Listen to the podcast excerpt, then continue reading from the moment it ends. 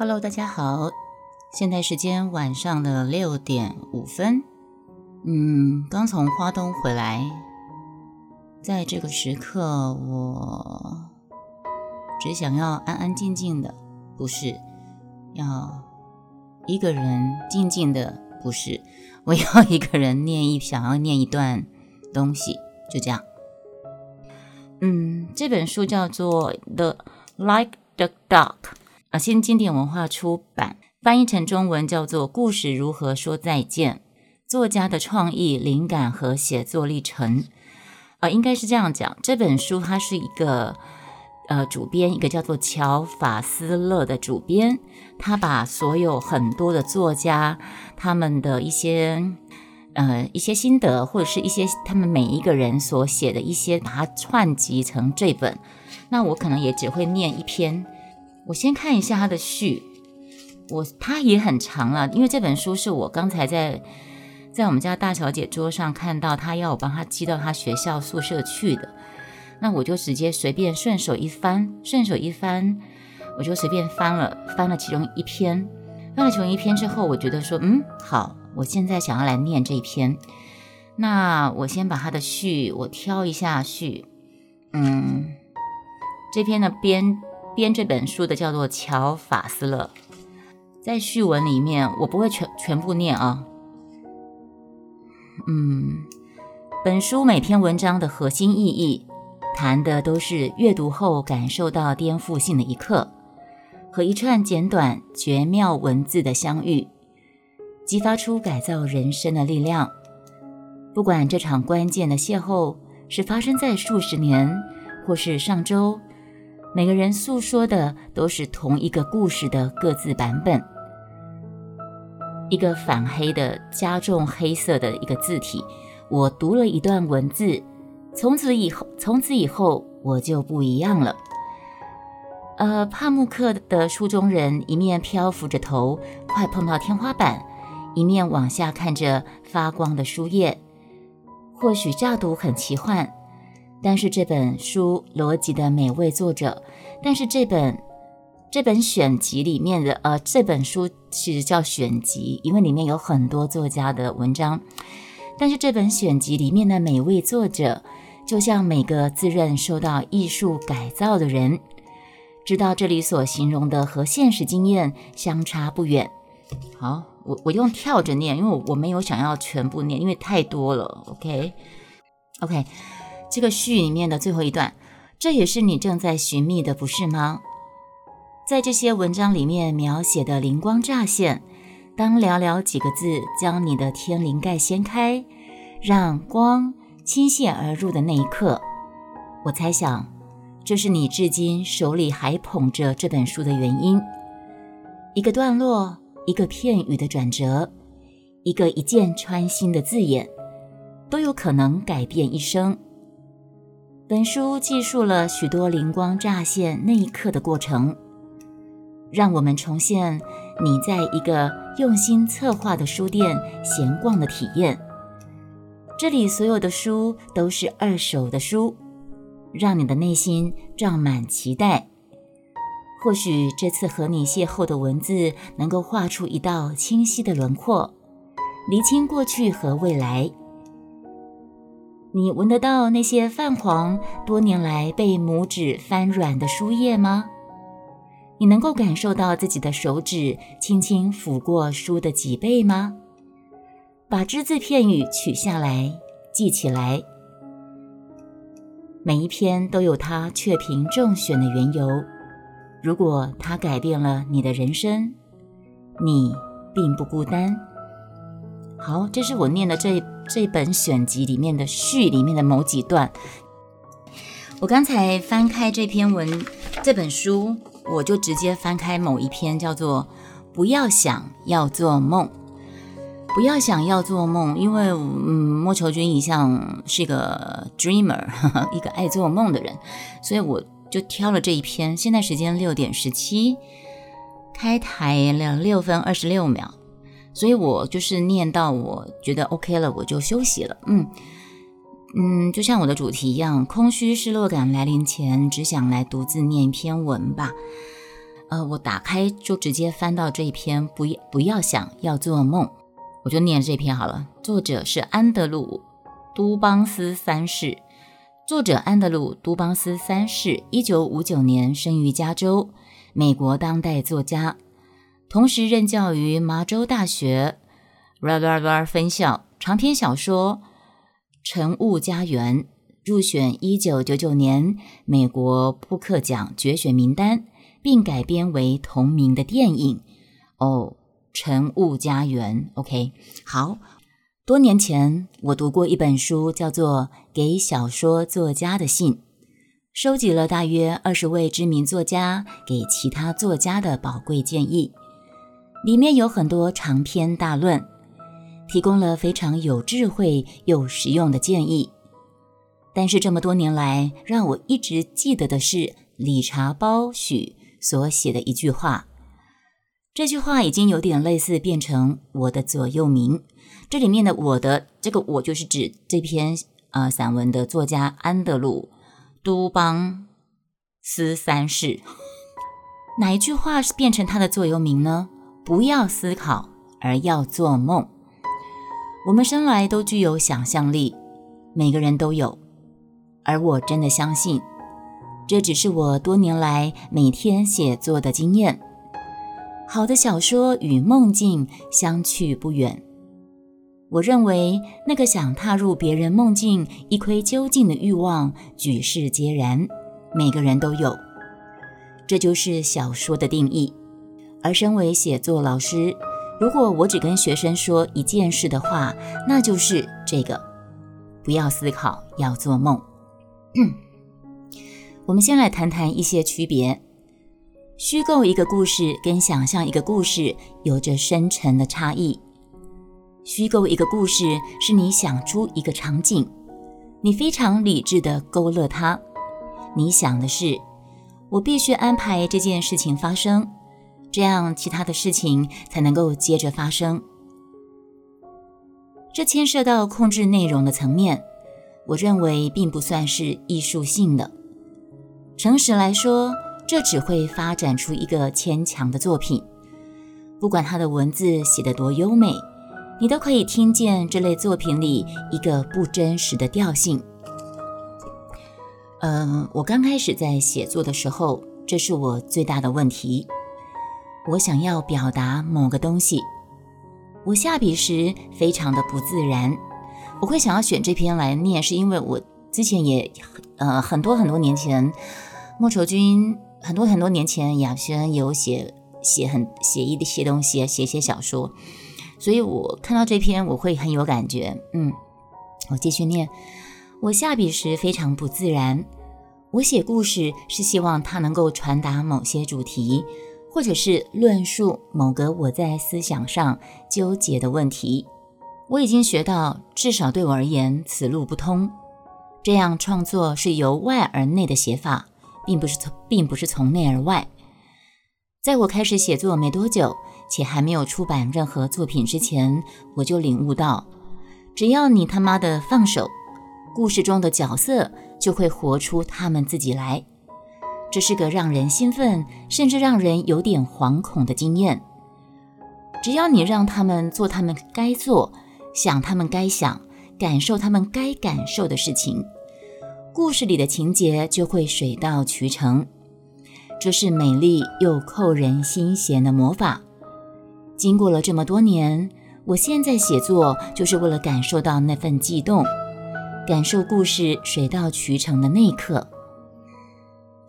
所以多年来，我学到的是要不顾一切跳入那发生的当下。这么做的时候，你会开始写你其实不真的想写的东西。剧情会在你的笔下开始以你不希望，或者是你不了解的方式展开，但这方式正是这故事开始有心跳的起点。好啦，我知道引用包许的文字是一回事儿，但是这句用语言做梦到底他妈的是什么意思呢？我认为事情是这样的：写作的习惯是可以学习的，我们可以选择使用具体的文字。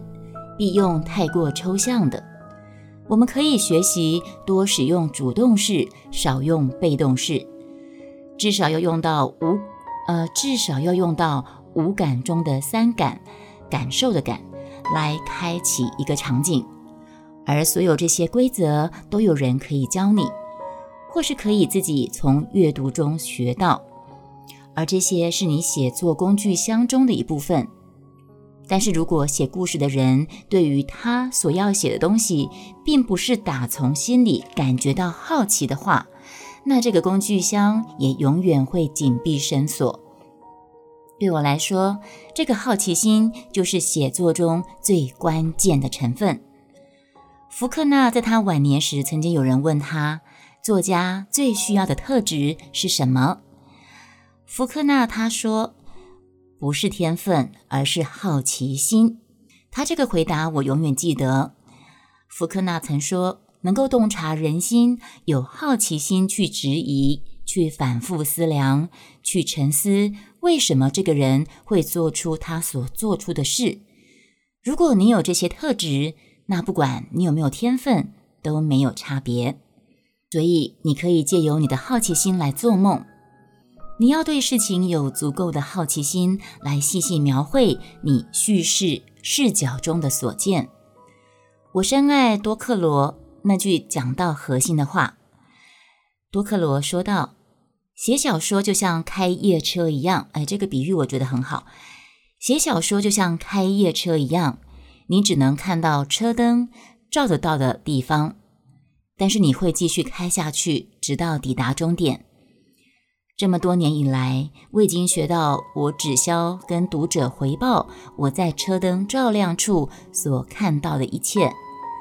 至于路上是黄线还是白线，隔壁车道上有什么，路上有种植物吗？是哪一种植物呢？天气又如何？有听到什么声音吗？如果我能够一路捕捉这些奇光片羽，故事的结构就会自我浮现。引导我的力量以及行塑这个故事的原则，就只是跟着车灯走罢了。这就是故事的架构彰显的方式。你不只要感受你的感官，还要对周遭世界好奇。对于故事中的人物，更是要如此。就像福克纳说的：“为什么这个人会做出他所做出的事？”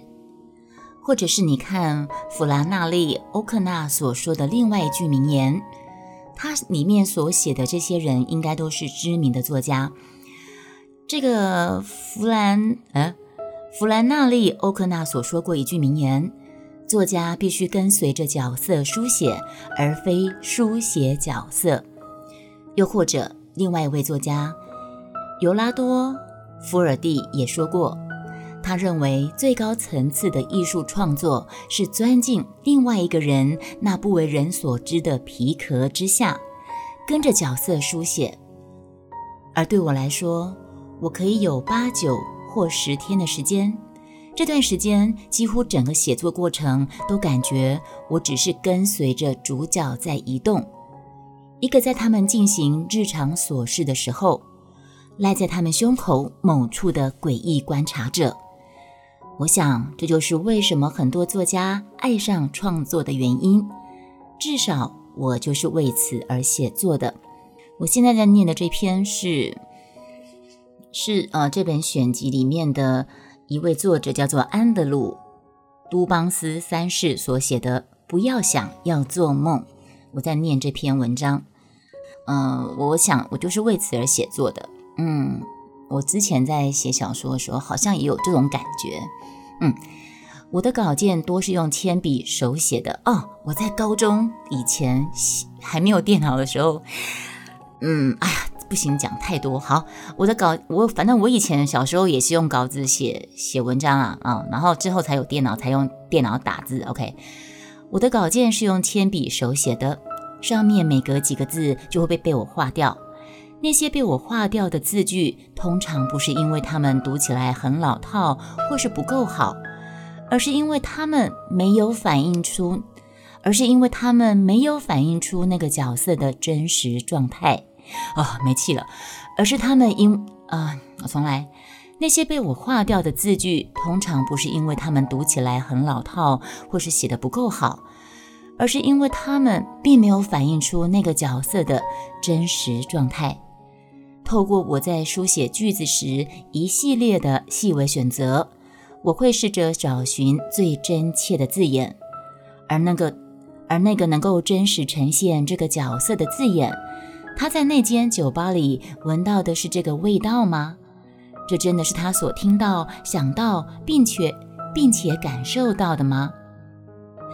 当然，我也有写，我也有写作状况不是那么顺利的日子，这个是写作的人都会碰到的事情，我也常碰到这种事情。其实应该说，大部分的时间都不怎么顺利。我的得好，OK，好，没错啦，大部分时间都不怎么顺利。我感受到，我要每隔九天、十天才会有一天能够流畅创作。这并不是说在那之前的八或九天当中，我一事无成。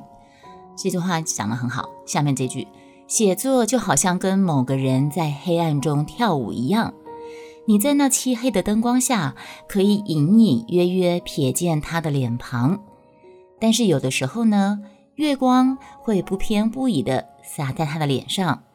我就是为了这样的时刻而书写而写作。我是那种会一直不断修改重写的作家。如果故事中有哪个感觉有点不对劲的地方，我就没有办法继续。像是说，如果一个角色说了什么我不太相信的话，或是跟某个人有什么无法说服我的关联，我就没有办法继续写下去。我是费尽苦功才学到，小说是有个十二层楼的建筑。如果第四层楼出现了一个有瑕疵的砖块，这就意味着我在那上面盖的那八层楼故事内容都要砍掉重练。所以我永远会心狠无情的重写，以更贴近现实。听着，用做梦的方式写出整个故事，当然是一开始很有用。可以这样写出初稿，或者甚至前两稿，但是，一旦修改润稿的程序开始，你就必须改变你写作的方法。包许会是第一个告诉你，一旦做梦做完了，你就得像医生分析 X 光片一样去检验你做梦出来的成品。在这个节骨眼，你必须要非常非常小心，因为在这个第二阶段。你在这个做梦写出的作品中加入了较多理性跟逻辑，但你仍然需要跟那个你所想象出来的深层真理合作。所以呢，一旦我的故事有了起头、中间及结尾，我就会把它放下至少六个月，都不要再去看。至少六个月，改写的定义是再看一次。如果你十天前才刚刚读完它，那你要怎么真正再看一次呢？这行不通的。在中间隔个两个季节之后，当你把它捡起来看的时候，你早已经忘了某些情节，你早已经忘了那十二页有多么难写，所以你就会对作品更严格，你会看到更接近读者看到的。嗯。在这个阶段，我关注到的是故事张力、流畅度，以及老实说，叙事之美。叙叙事叙事之美，叙述一件事情它的美感的呈现。我努力让它尽可能贴近真实，而这就是最主要的剧情设计开始的时候。此时，剧情二字不是名词，而是动词。你得要排列情节及内容的发展顺序。我真的可以很冷血不留情，我不管我当初是不是花了一年时间才写出第一页到第九十六页。如果我在第九十三页感到有股真正的能量，我认为应该放在第一页的话，那么写在之前的那九十二页，我就会他妈的全删了。哇，一个无情的改写者比一个。哦，一个无情的改写者比一个没有决心大刀阔斧的作家更有机会写出一本真正好的书。哦，是这样哦，这或许就是能够写出一本好书或是一本伟大的书之间的差别。要这么狠心的把前面九十二页删掉啊？我做不到，所以我不会是个好作家。哭哭。好，要达到这个梦想中的境界，其实很难，需要有很大的勇气。如果要达到这个境界，我认为你必须要培养自身的两个特质。这是我从诗人威廉·史塔佛的名言中学到的。威廉·史塔佛他说道：“诗人在写作之前，必须让自己能够通盘接受任何事。”史塔佛说：“你可以从两点知道你自己可以广纳百川。第一个，你愿意接受发生的任何事，不管是什么；第二。”你准备好要接受失败，但是美国人对失败很没有耐心。我认为很多人最后没有过他们想要的生活，其中一个原因是他们害怕失败，他们不愿意放手一搏。我完全可以理解，用这样态度来写作也是很冒险、令人害怕的。但是我就是会只会这样写。老实说，这样写。我才能够感受我真正活着。我写作过程是这样发生的：我做的第一件事情是走到我的办公室，那是在我地下室的一个几乎完全隔音的斗室。他也常常在旅馆里、飞机上那些鸟地方写作，所以地点并没有什么大不了。而我最主要例行公事是先念几首诗。虽然我不写诗，但是我每天都会读诗。但是我每天都会读诗。我家一定有至少五百多部诗集。我读诗只是你知道的，就像撒几片玫瑰花瓣在床上，播几首路德·范德鲁斯的情歌，让我进入状况。读诗将我带进理想的冥想状态。这篇到底有多多长啊？到底完了没啊？怎么那么长啊？哎，哦，快念完了。OK，我每天都用铅笔在写作本里手作。手写创作，即使在我生日那天也不例外。我读几首诗，然后戴上耳机听一些音乐。我一边听音乐，一边把前一天手写的内容打到电脑里，接着把音乐关掉，改写几个句子。这时候我不太会挑剔，只是检查每个发生的情节有可信度。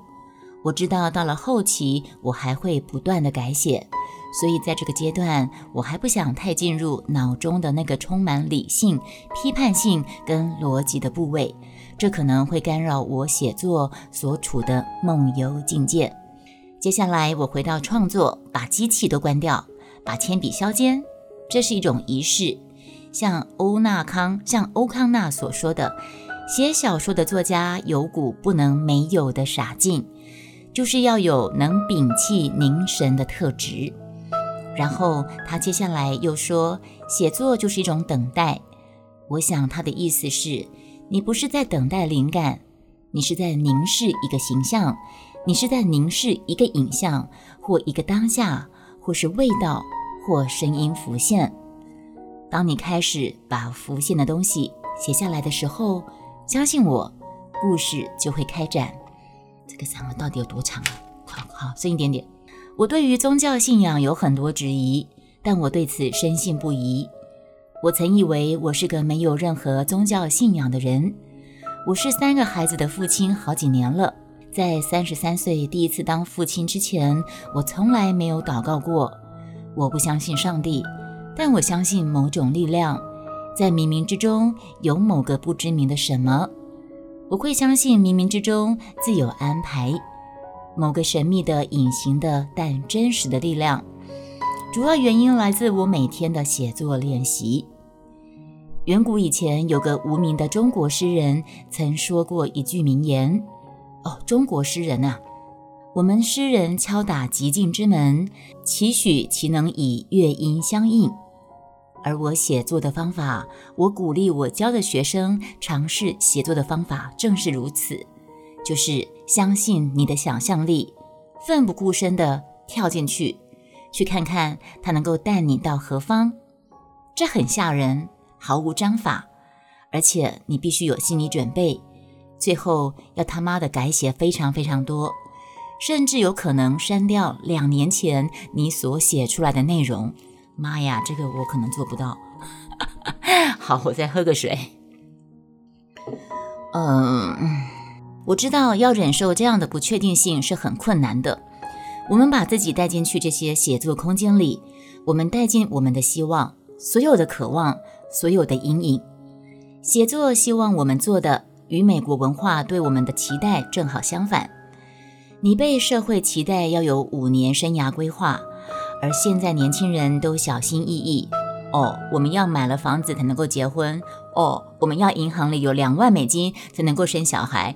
这些人是疯了，太小心了！惊叹号！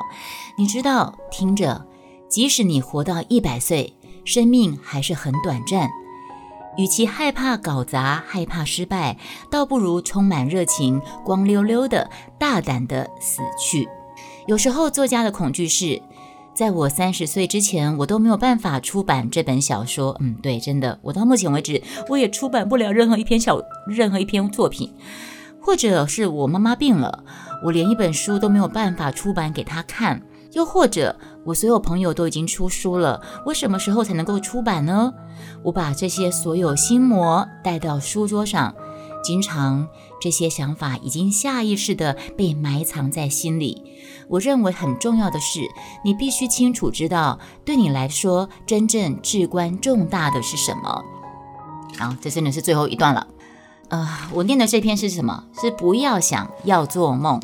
创意写作学程的一个缺点是，它让学生们变得很在意职涯，就是那个职涯规划，那个职涯，去他妈的职涯！这个作者他这样写，让我告诉你一件事，我很感恩，我到目前为止有一个出版职涯，这是我赖以为生的主要经济来源。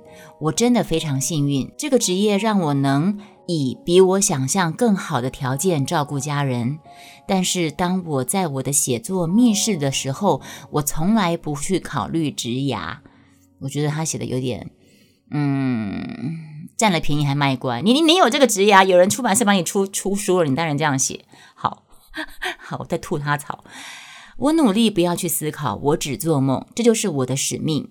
我就只是进去密室里面，努力成为小说中的人物，而不是因为这样我才能够写出一本书，我才可以卖钱，然后我还可以再举办一个新书发表会。虽然后面这些都是很重要的问题，重点是因为这些事情的前后浮现的幽灵东幽灵鬼魂，我感受到的几乎称得上是神圣的责任。我要跟他们同坐在一起，写出他们的故事。作者意思啊，写完了啊，讲完了。好，OK，他意思就是说，其实就是他不会去想太多。他当时在写这篇东西的时候，他不会去先去想说，我这篇是要来赚钱的，我这篇是要来出版的。他只是让自己投很完全投入在这里面，然后呢，就是一直做梦的去想，然后去想这个。啊，好，念完这篇了哦，不要想要做梦。原来这篇也让我讲了。半个小时啊，好，现在时间来到六点四十四分，因为晚上我还有健身房的课要去上课，所以呢，本来是还有一个谢词啊，OK，好，嗯，好，就这样。这篇书名叫做《Like Light the Dark》，照亮黑暗，但是呢，它的中文翻译是翻成。故事如何说再见？这里面结合结合了很多很多作家他们的对于写作的一些经验谈，或是一些不错的东西。那我今天会开这个播，是因为主题有写嘛？嗯，三四天的花东呃花莲回来之后，我想要在自己巨大的空虚跟失落感来临之前，让自己沉淀下来，先念一篇散文。那我就从我们的书桌上翻出这本。翻开这面就是不要想，就只要去做梦。我就念了这篇，嗯，现在念完了。好，今天就先到这喽。谢谢各位来到我的老文青的怀旧电台，我是雅轩，我们下次再聊喽。